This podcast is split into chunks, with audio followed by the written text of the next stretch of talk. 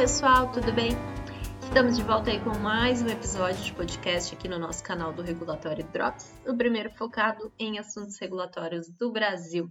Eu sou a Mayara Regoto, estou novamente aqui com a Vanessa Rodrigues e a Rosana Mastelaro.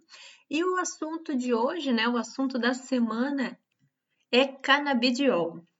Ou seja, né, a gente teve aí uma RDC publicada recentemente, a 327 de 2019, e que entrou em vigência agora nessa semana, no dia 10 de março.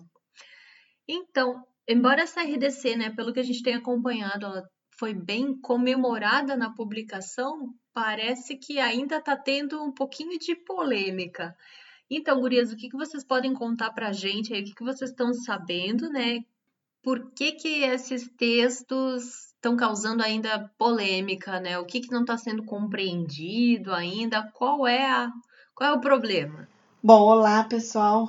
Mayara já começa exatamente pelo seu comentário. Não temos mais essas consultas públicas de canabidiol. Na verdade, foi com, é, é, consolidada somente a parte de registro de produtos à base de cannabis, né? Então, nós não temos mais aquela discussão sobre a consulta pública 655 do cultivo, ela foi arquivada nesse momento, tá? Então, o que a gente tem consolidado era, a, teoricamente, seria a antiga CP 654 de 2019.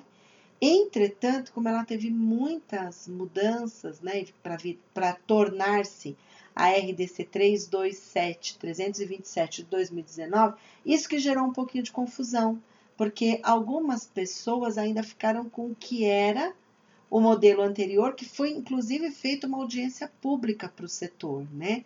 Se você comparar a CP 654 e a 327, você vai ver tem muitas alterações nessa, nessa proposta antiga para a resolução atual.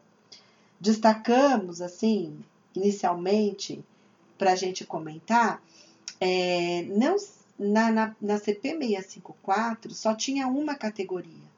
Os compostos à base de cannabis só podiam ser medicamentos. E como todos os medicamentos, né, eles só poderiam ser registrados, só seriam concedidos registros após uma certificação em BPF. Na 327, ela traz duas categorias de produtos, né? Então você tem duas categorias é, é, de produtos à base de cannabis, né? Um é o chamado produtos à base de cannabis e a outra, sim, medicamentos à base de cannabis, né? Medicamento, ele vai seguir o rito, a categoria que ele se enquadrar daquelas categorias que hoje estão vigentes no país.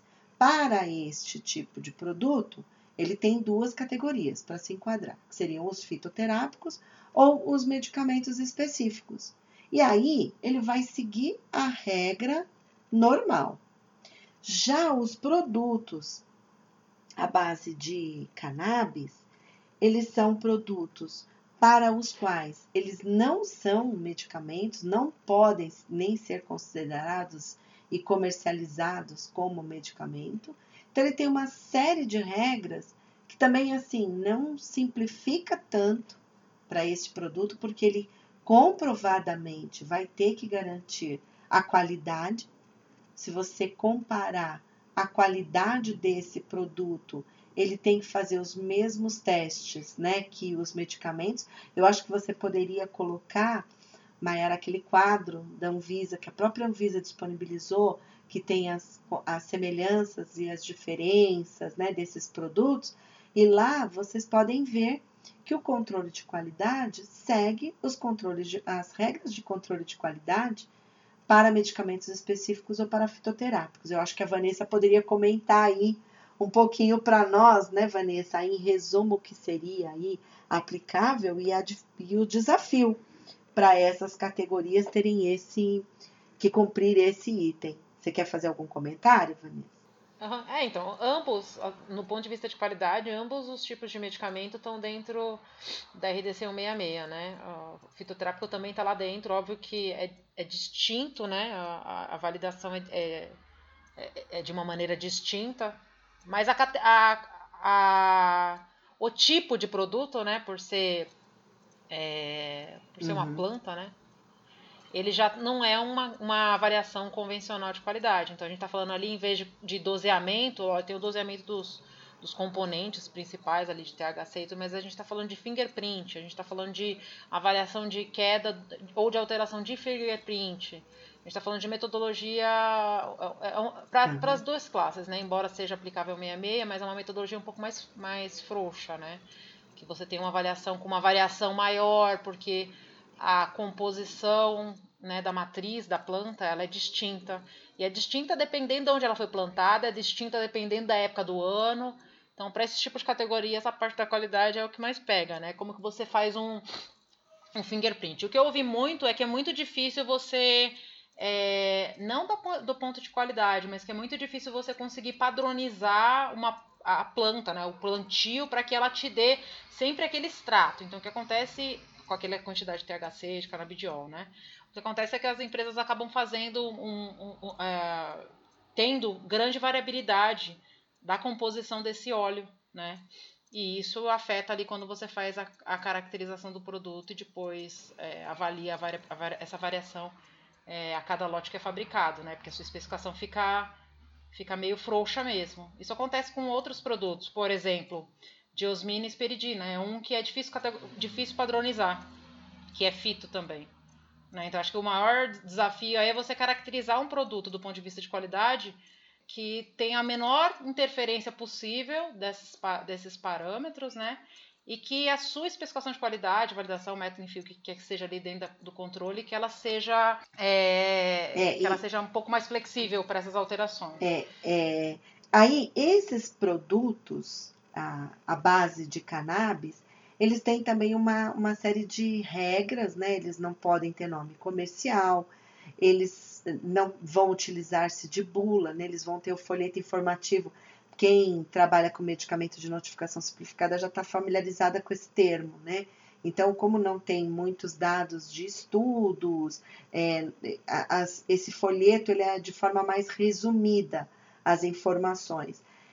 Entretanto, em requisitos é, documentais né, ou de qualidade, eles são até um pouco mais críticos. Para esses produtos, você precisa ter uma autorização sanitária, é, que essa autorização sanitária é expedida, mas você tem que apresentar alguns documentos administrativos previamente, dentre eles AF, autorização especial, porque vale dizer que esse produto vai ser um produto controlado. Então, ele vai ser um produto com uma tarja preta, né? Como qualquer outro medicamento ou qualquer outro produto que utiliza um, um insumo controlado. Entretanto, ele não tem um nome comercial, então eu não sei se facilita ou não a prescrição. Acho que também a gente poderia comentar agora sobre essa questão de prescrição.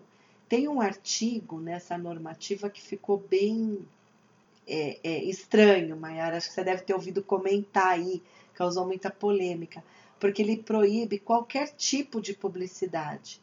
Então, nós temos a 96, que para medicamentos, né, você poderia fazer a publicidade para o prescritor. Já para o produto de cannabis, que eu acho até mais difícil, porque ele não vai poder ter um nome comercial. Então, o médico precisa ter as informações sobre o seu produto para que ele possa prescrever. E estes produtos, eles têm um, um requisito adicional. Na prescrição, o médico tem que informar, tem que informar que ainda não foram feitos estudos, tal, e o paciente assina um termo de compromisso livre esclarecido, que tem um anexo na norma, tem um modelo. Esse modelo, algumas empresas tiveram dificuldade em como preencher, mas os campos que estão em abertos, você colocaria o nome do seu produto, que no caso vai ser única e exclusivamente o nome da empresa, mais a concentração do seu produto, né? Que para esses casos ele, ele limita o THC em até 0,2% de THC. E, e, aí eu acho que tem uma dificuldade, né? Porque você precisaria orientar o prescritor sobre isso, mas a gente precisa esclarecer deve ser publicado um documento com perguntas e respostas dessa norma, porque o que, seria publicidade e o que seria orientação? Porque se eu oriento o médico nessa prescrição, eu vejo isso como uma informação que eu estou dando ao profissional. Mas ou isso poderá ser é, considerado como uma publicidade. E a publicidade está expressamente proibida nessa normativa, tá? Ou deve ser esclarecido, talvez, nesse perguntas e respostas, né? E é de fato é uma interpretação que pode ser feita de duas formas, né? Eu interpretando da forma mais leiga, digamos assim, né? Não da forma jurídica, né? De que qualquer coisa é considerada publicidade mas de uma forma mais leiga, de que não é aquela publicidade que a gente conhece, né, de fazer um marketing mesmo daquele produto, mas é aquela publicidade pela necessidade de que o médico receba as informações básicas, porque na verdade está acontecendo aqui o caminho inverso, uhum. né? Porque você tem um produto que vai ser disponibilizado amplamente, pode ser disponibilizado amplamente, sem ter passado pelas né, pelos estudos prévios, que é o que te confere uhum. o registro do medicamento. Não, você vai disponibilizar ele antes para daí conseguir as informações clínicas né, uhum. através desses termos de consentimento livre esclarecido e aí alimentar o seu processo para o possível registro depois. É realmente bem confuso porque cai totalmente fora do processo padrão, né, que a gente conhece. Mas sim, talvez o termo não seja o apropriado mas a informação, eu, eu imagino que é isso que eles estão considerando, que informação está fora de, do conceito de publicidade aqui. Publicidade é aquela coisa é. mais do marketing do produto, mas é. que, que, excluiria a questão da informação para o prescritor, que é necessária, né? Totalmente. E aí você já, já comentou aqui, pega um gancho seu, que é outro ponto de grande diferença em relação à proposta anterior. Na proposta anterior, o registro seria concedido por três anos, bem na linha do que a gente discutiu naquela CP 652 de termo de compromisso, vocês se lembram, né? Só que na proposta da R, não, na proposta não, na resolução 327 é diferente. Na resolução 327, os produtos de cannabis poderão ser comercializados por cinco anos, mas devem obrigatoriamente se adequar a medicamento antes desse prazo, antes de terminar esse prazo. Né? Poderia ser a qualquer momento, mas não podem ultrapassar os cinco anos. E aí é realmente como você falou. Eu preciso ter em mente que para registrar o um medicamento, na questão de qualidade, eu vou estar tá atendendo, concorda, né, Vanessa? Já que eu já vou estar tá fazendo para o produto de cannabis, dificilmente eu vou ter impacto como medicamento. Mas a questão de segurança e eficácia, eu tenho que ter em mente desde o primeiro dia que eu comecei a comercializar, porque no prazo de cinco anos eu vou ter que apresentar essas informações. Como um medicamento. Ah, pode falar. Não, eu ia falar porque eu, eu ia até pedir para você comentar se você tem conhecimento disso, porque como medicamento específico, a grande vantagem dessa categoria sempre foi o poder utilizar os dados de literatura, não somente comprovações através de estudos clínicos, né? E um dos. Do, então, tem três requisitos para você atender quando você for categorizá-lo como medicamento, que seria comprovação de, de eficácia e segurança, que aí sim a gente poderia dizer através de estudo ou através de dados de literatura, e depois o racional de desenvolvimento da sua formulação. Quer dizer, para mim dá uma ideia de que realmente você testou aquele produto para já ter uma relação da utilização dele, da concentração e daquela via que você escolheu, daquela forma farmacêutica, desculpe, que você escolheu, porque a via é oral ou nasal, né, que é permitida na 327, mas da, da, da forma farmacêutica que você escolheu, ela tem que conversar com os resultados do estudo que você vai ou estará conduzindo ou vai conduzir. Mas agora, aí... olha só, Vanessa, Vanessa me ajuda, Vanessa vai, vai saber me responder também. Olha só, como é inverso esse caminho? Vê se eu tô entendendo errado. Porque você tá com um produto, digamos que você tá importando ele pronto.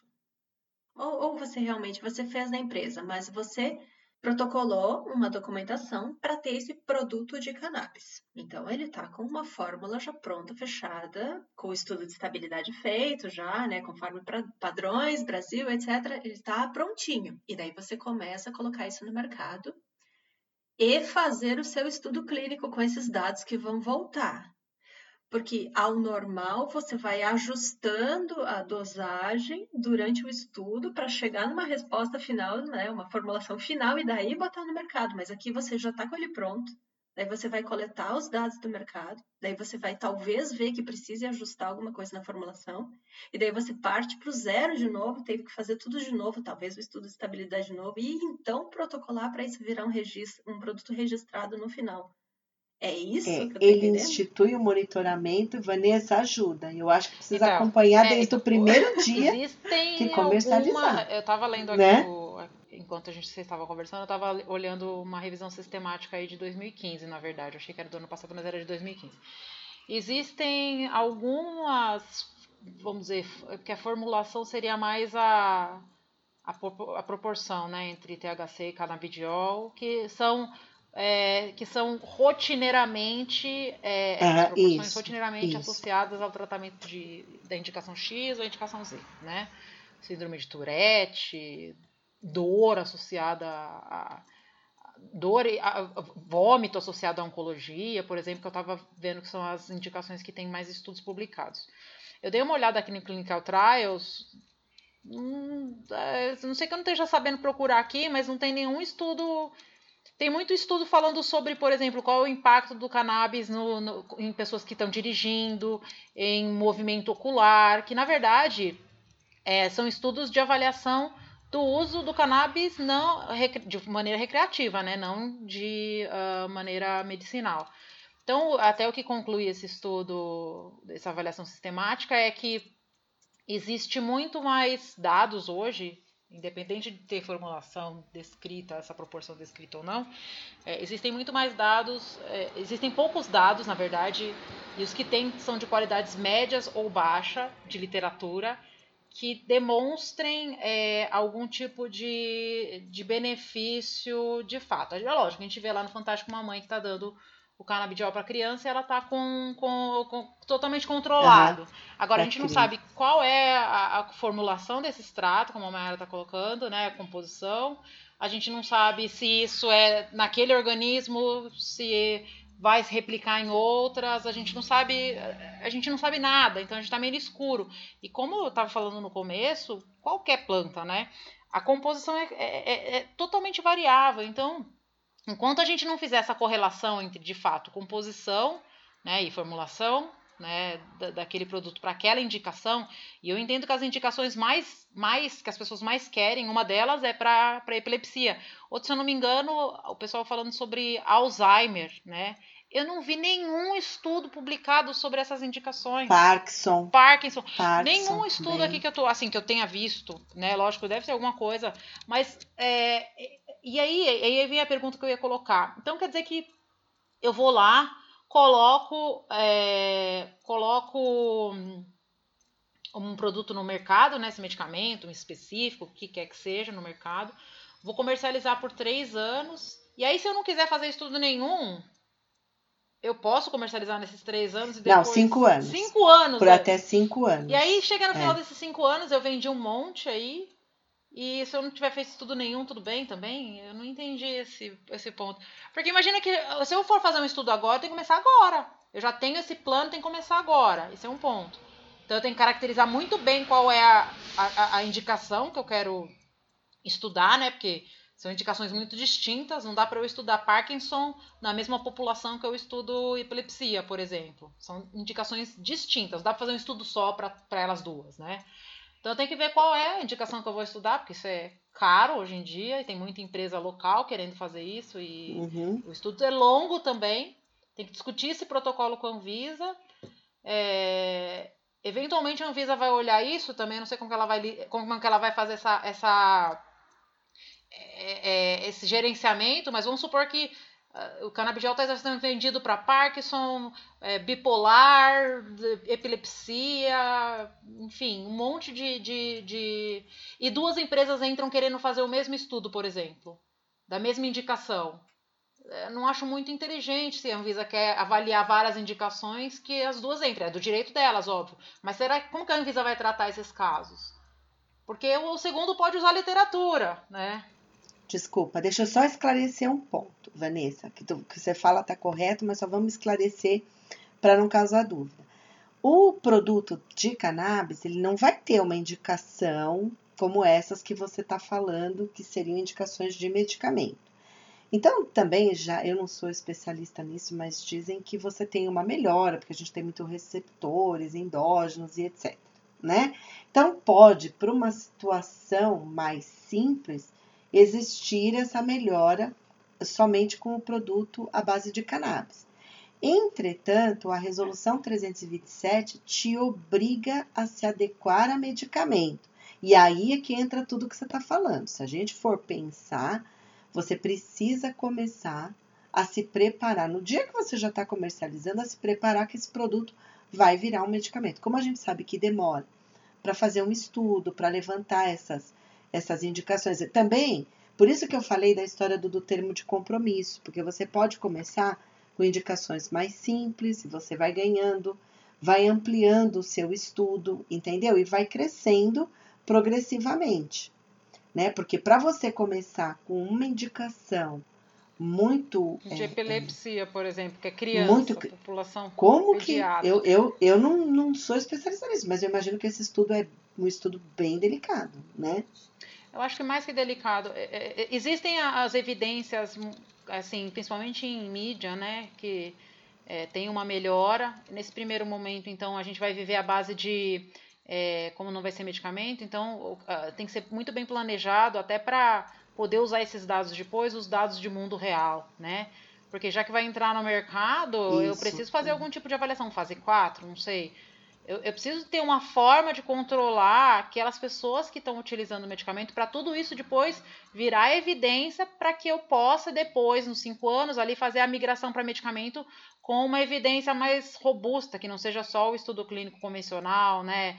Aquele... Exatamente. Exatamente, Porque a população que vai ser a, a, a, população que vai ser exposta a isso é infinitamente maior do que um recrutamento que eu posso fazer, né? Agora tem que ter é. protocolos é. muito bem E muito mais interessante, porque é de vida real, né? Tem um peso também importante. Só que talvez, né, eu não sei se você consegue prever todas as indicações, né? Talvez tenha uma resposta melhor em uma, melhor em outra, mas com certeza isso vai ser um indicativo. Então, se a empresa se estrutura, porque a, a norma ela cobra isso, esse plano de monitoramento pós-mercado, né, que é como ele não é um medicamento, a gente não pode chamar de farmacovigilância, mas é como se fosse esse gerenciamento do pós-mercado.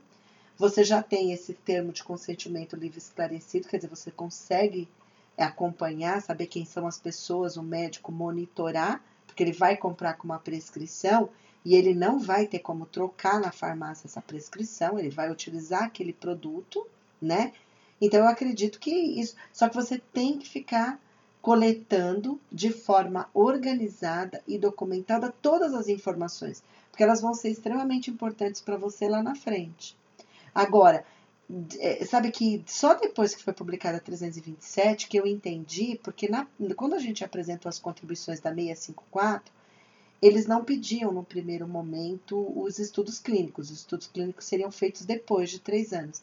E eu me lembro que nós enviamos uma contribuição onde a gente falava assim: não, mas se a empresa tiver estudos, ela também pode apresentar. Por quê?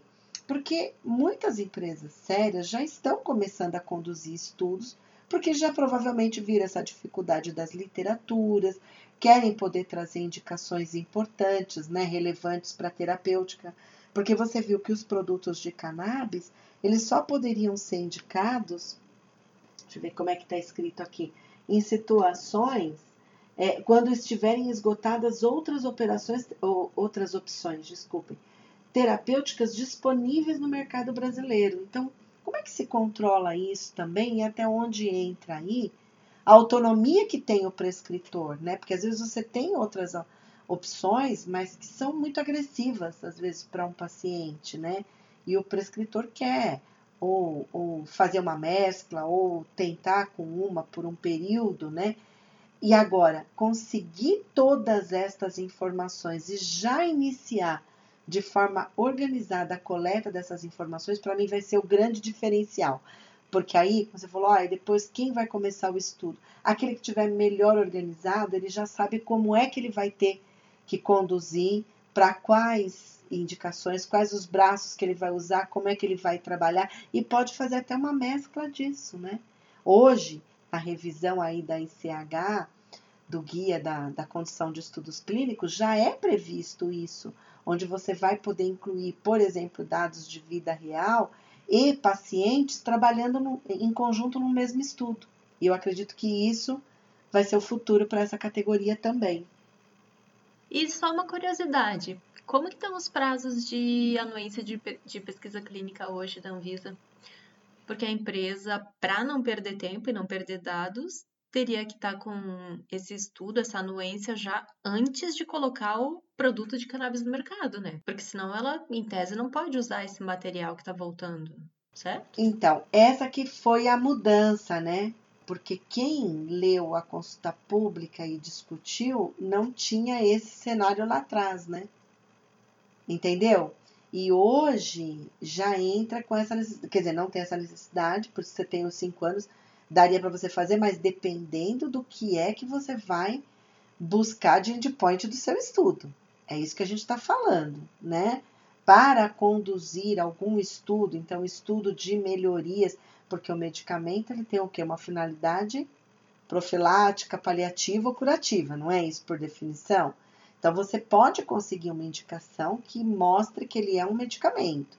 Agora, para grandes é, indicações, eu realmente não sei.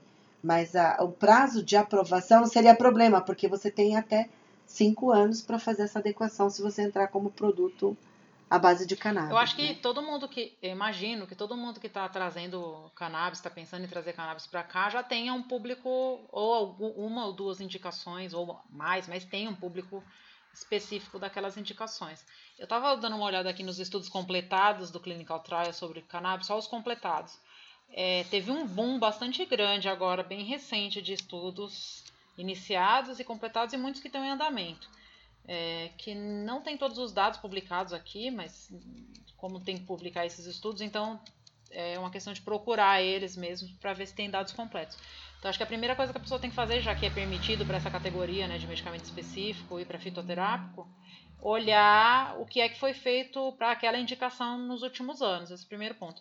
Segundo ponto que eu acho, eu acho interessante, é, por ser um produto que vai lá com a tarja preta, né, porque era proscrito e agora virou medicamento, o médico vai ter a, a, a, ali né, o poder de fazer aquela avaliação e, sei lá se vai ter um sistema para isso, para colocar, olha, eu, prescrevi cannabis porque isso ajuda nesses dados de, de vida real, né? Prescrevi cannabis para um paciente de do, 12 anos com epilepsia, dose XYZ, marca tal, com tanto de canabidiol, tanto de THC. Porque se existir alguma forma dos médicos já fazerem esses controles, já que eles vão ter que fazer controle, ou a farmácia, sei lá, acho que é mais o médico porque ele sabe do, do, do sintoma clínico, né?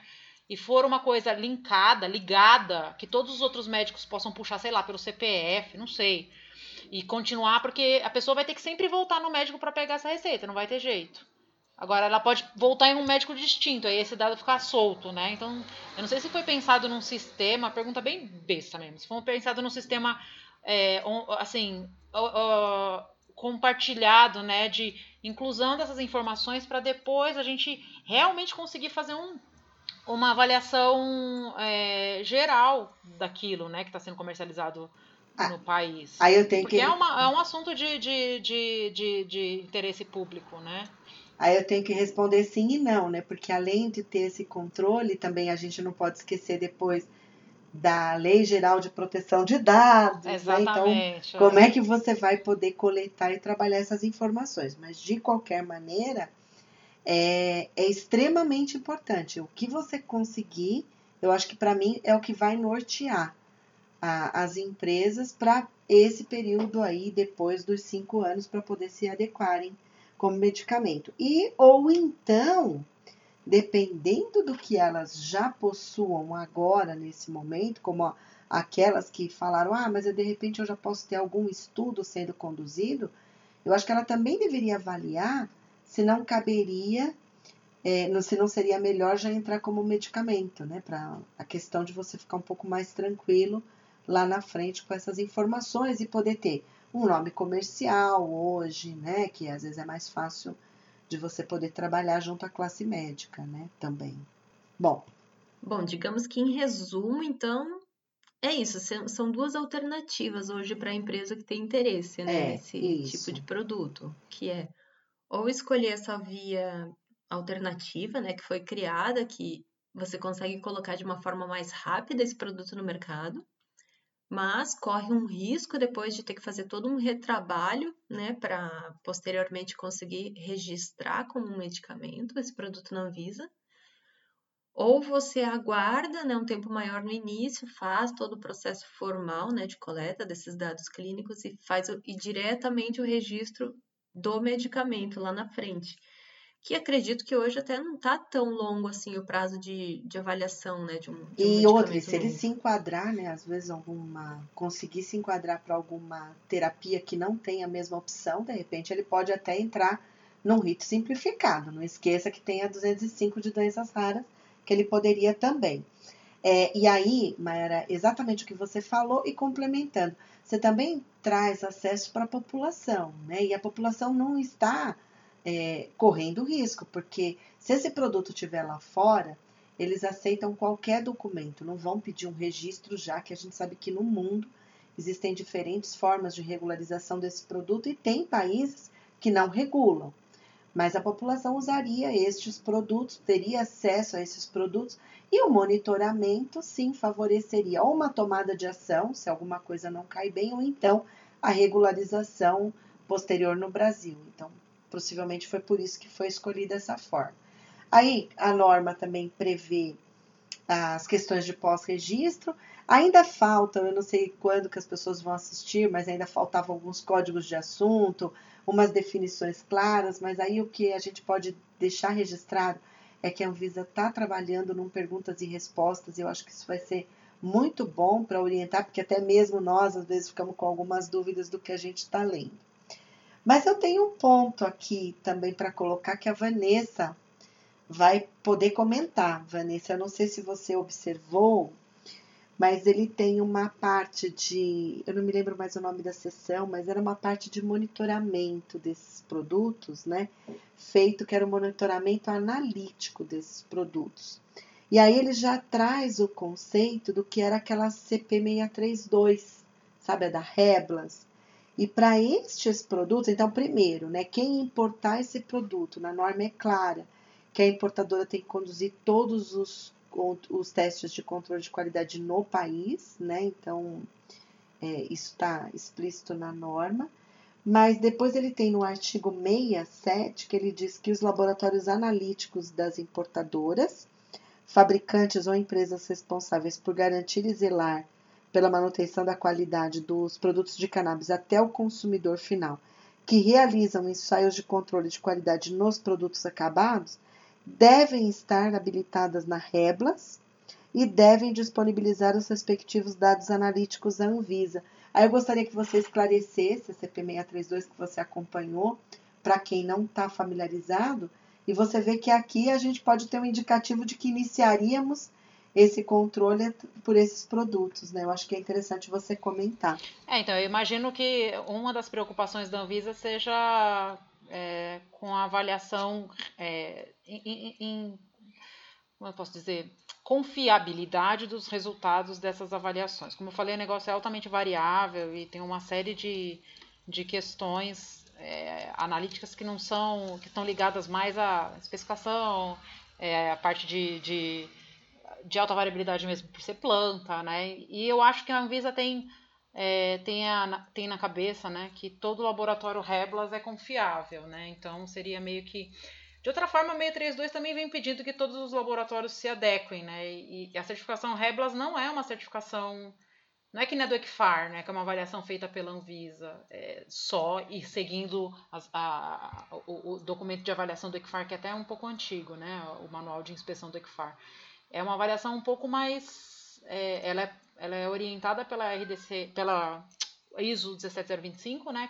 Tem uma série de, de é, necessidades bem específicas para o laboratório, a parte, toda a parte de determinação de erros e tudo mais, que é bem difícil das empresas terem isso em, forma de procedimento. E essa necessidade de mandar dado, que não vai ser só do cannabis, né? Vai ser para tudo por causa da 632, mas eu imagino que a Anvisa tenha especial interesse em ver os dados de qualidade do cannabis. Eu entendo como uma, uma forma de fazer esse link de tudo também, né? Então, olha, esse, esse, esse esse óleo aqui é padronizado dessa tal forma, vamos ver se é isso mesmo, vamos ver se está mudando a composição ao longo do tempo, vamos ver se. Até para poder depois extrapolar esses dados aí de vida real, né? Para aquele produto que está sendo utilizado. Porque não é, não é uma coisa simples mesmo.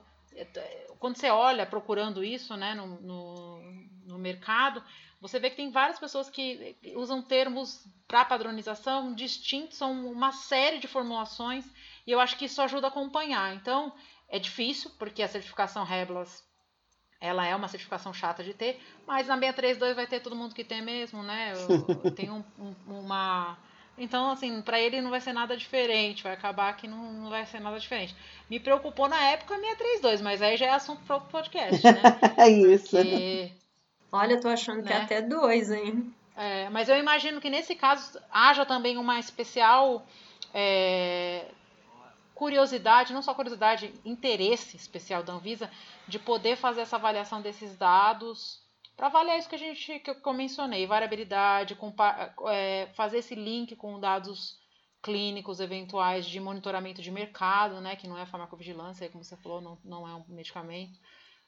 Porque é interessante para fazer isso, senão a gente não vai ter nenhuma evidência. Vai passar cinco anos e se isso não for bem usado, a gente vai ter um monte de dados que não serviram para nada, né? Então eu, eu, imagino que seja esse o objetivo também quando a Anvisa quer receber esses dados, né? Até porque na, minha, na discussão da 632, esse foi a justificativa. Ah, nós queremos receber os dados para poder monitorar mercado. Acho que para esse caso ainda é um monitoramento mais, é, mais interessante, mais, é, mais útil ainda. Né, ativo, né? né? E ativo por é, parte da agência, né? né? Imagino Bom, Mayara, os pontos principais que eu tinha levantado, que eu tinha achado que seriam de interesse, eram esses. Eu não sei se você tem algum comentário, você que está de fora aí, a Vanessa. Eu tenho só mais uma curiosidade, né? Eu não sei o que, que vocês têm de informação. É, pare, parece ser meio óbvia a resposta, mas queria ver a opinião de vocês, o que, que vocês sabem sobre a outra, né? Consulta pública, então, aqui não saiu, que era sobre o plantio. Foi só uma questão ideológica mesmo? Teve realmente alguma questão técnica que barrou o processo? porque me parece que é um atraso tão grande, né? O Brasil aí seria tão promissor né? para plantio, imagina, né? O Brasil aí é super forte em questão de agricultura e tudo mais, e a gente está perdendo aí uma grande oportunidade econômica, né? Porque tem vários subprodutos, né? dessa planta que dá para utilizar e simplesmente foi vetado, né? Queria saber se o assunto morreu de vez ou tem alguma previsão para voltar para a pauta? É, eu não acompanhei as discussões da, da, de cultivo. Eu sei que tem uma questão mesmo de que não é interesse né, do governo também atual discutir, mas eu sei que estão sendo realizadas discussões é, entre os agentes principais, porque assim, aquela do cultivo, ela era bastante crítica porque tem a questão de armazenagem, de transporte do produto, não é somente a questão de cultivo, né? Então eu sei que existem algumas discussões isoladas, assim, com o mapa, é, a Polícia Federal, a questão do controle, né? Então eu acho que provavelmente também precisou de um tempo maior para discussão, mas com sinceridade não sei te dizer. Além de que a gente sabe que não era uma prioridade do governo naquele momento, né?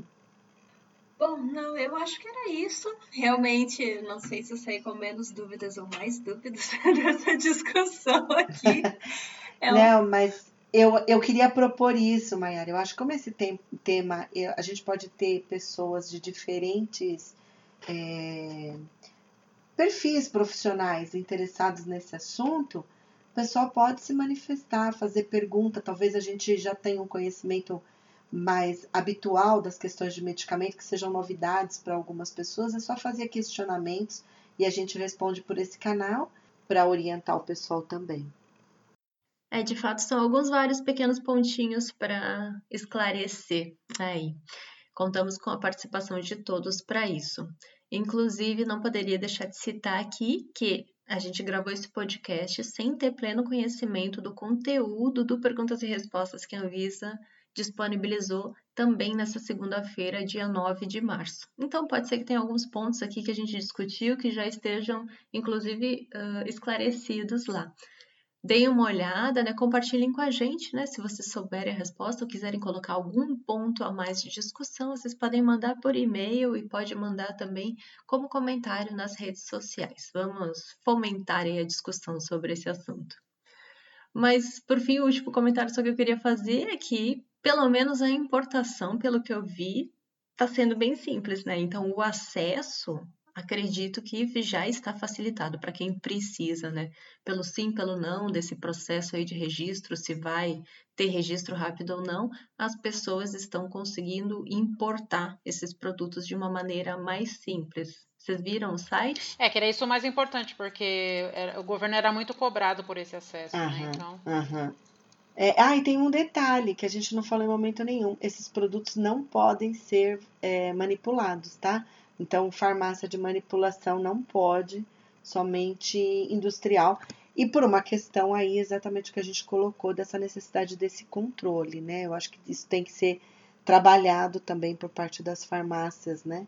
Porque eu, eu vi só esse como objetivo, objetivo de controlar. Eu acredito que é um tema que depois vai evoluir no futuro, mas nesse primeiro momento é muito claro para mim a necessidade que a Anvisa identifica de controlar né, esses produtos farmácias de manipulação sempre chegando na nossa pauta de uma forma ou de outra, né?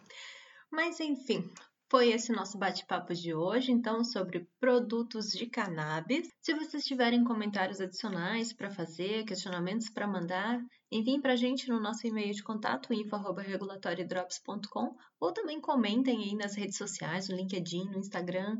É bem interessante ver essa interação aí das pessoas interessadas nesse assunto.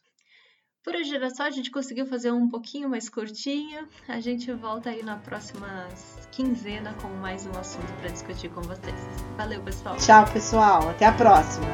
Tchau, tchau. Até a próxima.